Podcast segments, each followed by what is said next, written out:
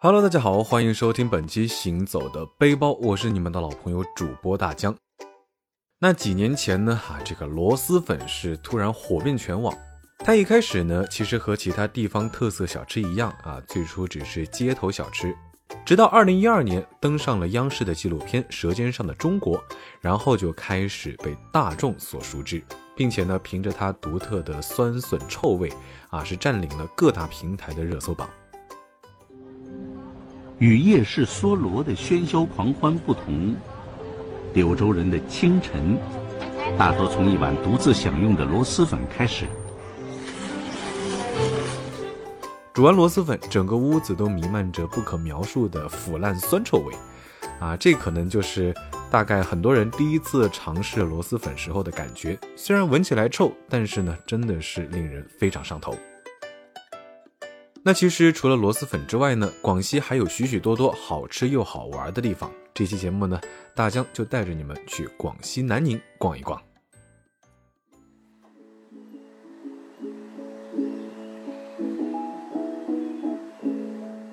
交通方面呢，南宁坐地铁还是非常方便的啊，跟上海差不多。手机上下载一个南宁的轨道交通的 APP，就可以直接扫码乘坐。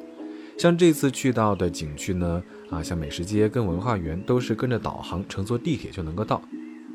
那我们来到的第一站呢，就是青秀山风景区啊，里面的景点还是比较多的。景区内临江山顶上的那座九层宝塔叫做龙象塔，但是当地的居民呢，啊，更常叫它叫做青山塔，因为它是这个地方青秀山的象征。早在明朝的万历年间就已经建立，总共有九层。后来因为一次闪电击中了这座塔，然后塌掉了两层。后来在抗日战争期间呢，政府担心这座塔会成为日记轰炸南宁的航标，就下令找人将它炸毁。直到八十年代中期呢，才重新又修建完成。现在的龙象塔呢，还是保留了明代那个时期的建筑风格，青砖碧瓦，八角叠檐。啊，恢复了九层楼的高度，要想登上去的话呢，还要爬两百零七级的阶梯。从上面看的话呢，可以眺望邕江、远山近岭，还有南宁城的风景。用航拍机从上空拍摄，一半是山野，背后呢就是繁华的都市。那走在里面呢，有一种来到小型热带雨林的感觉。其中千年的苏铁园和兰园是我比较推荐的，算是青秀山中比较核心的景点。苏铁呢，哈是植物界中的活化石了，从恐龙时期就保留至今。而园中的苏铁呢，尽管年龄没有那么的久远，但是最大的一棵呢，也是达到了一千三百六十岁。兰园的话呢，从名字上就能知道，是以兰花景色为主线的景点，种植着蕙兰、剑兰、墨兰、兜兰、蝴蝶兰等等三百六十三种，三十多万棵的兰花呢，真的是非常的壮观啊。如果你对植物感兴趣的话呢，就一定要带上相机来这里走一走，看一看。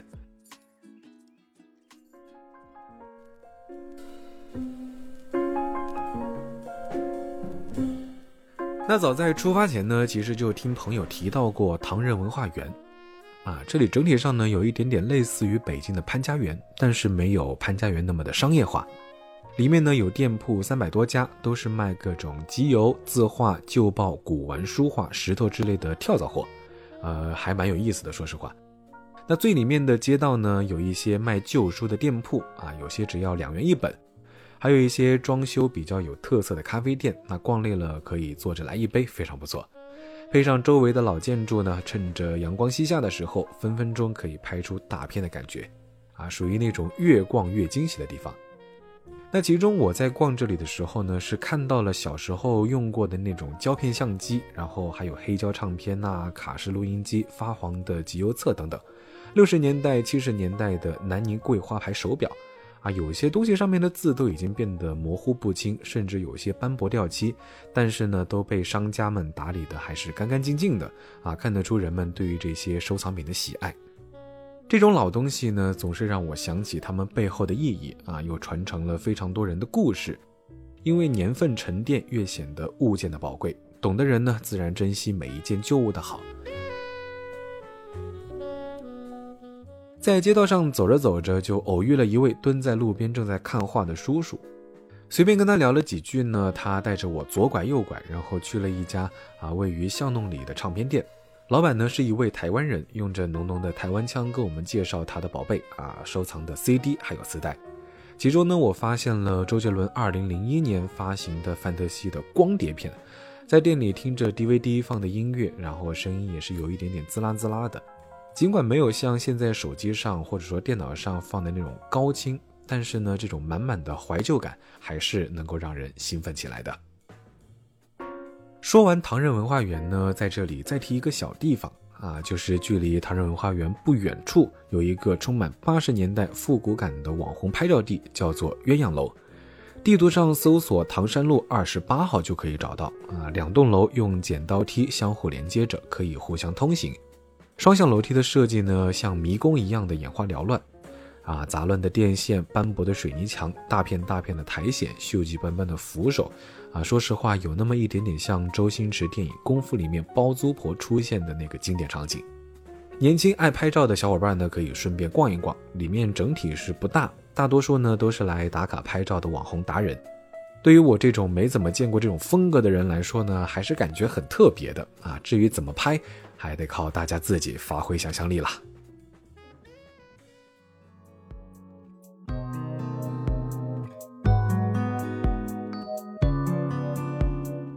那如果你来南宁啊，说实话，我不会带你去中山路，也不会带你去农院路，而是推荐你们去建正路。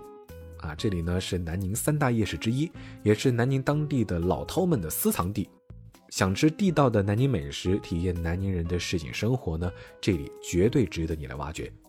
短短几百米的街道上就有上百家的商铺，晚上九点钟以后呢，街头上的人会多到寸步难行。在这里，大家还是根据个人自己的喜好啊，推荐几个。第一家呢，就是肥诺诺小吃站，他们家呢主推鸭类的炸野和卤味。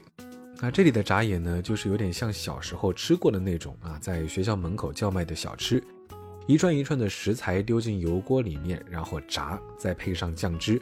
啊，用存下来的几个零花钱去买个四五串，可能就成为当时啊每天放学时期最期待的事情。那他们家最出彩的呢，就是炸鸭腿、鸭头、鸭舌、鸭肉，啊，炸得干干的，然后刷上特制的甜甜的蜜汁酱，然后再撒上一点胡椒粉，真的是味道绝美。他们是在晚上九点之后才会出摊啊，很多老客人都是踩着点，然后过来排队，位置呢也比较好找，在路中的一个巷子里，啊，看哪里排着长队，可能就可以找到它了。那么第二家呢，就是古记卷筒粉。啊，其实外观看起来跟广东的肠粉还是非常像的，但是呢，还是有些许的差别。那卷筒粉里面的馅料会更多一些，可以选头菜呀、豆角呀、胡萝卜、肉末等等等等，也可以像肠粉那样，就是在粉卷中打入一个鸡蛋，啊，皮软馅多，价格美丽。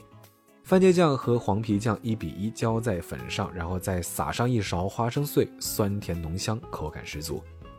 那除了这两样呢，还有像小葵罗氏鸭脚、黄记八宝粥、丁丁牛杂、二师兄烤蹄、蒸鲜坊、宜州凉菜等等一系列的小吃都是非常不错，值得去吃吃的，不会踩雷。那说完这些，其实广西的粉也是非常出名的，像什么桂林米粉呐、网红螺蛳粉呐、啊边阳酸粉呐，啊，那其中南宁的老友粉一定是要吃的。它是用酸笋、豆豉、蒜米炒出味，然后加上猪肉、牛肉或者是猪杂爆炒，然后再加入高汤。在这里呢，推荐大家天福香、富记、书记啊这三个比较常见的品牌，适合第一次尝试。啊，像北泉姐这种排队很久的店呢，就不太适合旅行出差的朋友去尝试了。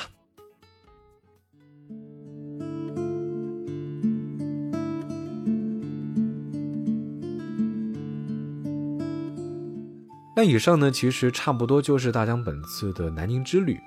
那除此之外呢，它的近郊还有一个世外桃源明氏田园风景区。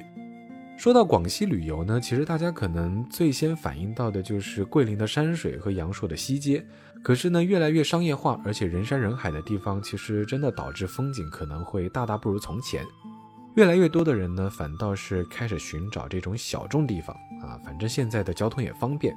开车自驾往西边走，来到广西的最西边呢，就能找到这个自然充满山水风光的地方。